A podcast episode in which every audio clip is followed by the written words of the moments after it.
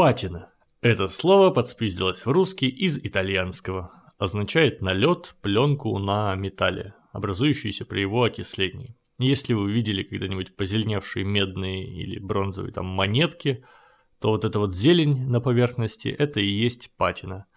Кстати, статуя свободы, когда ее только поставили, была такого медного желтого цвета, а уже потом позеленела от патины от времени. Можете погуглить, как она выглядела раньше.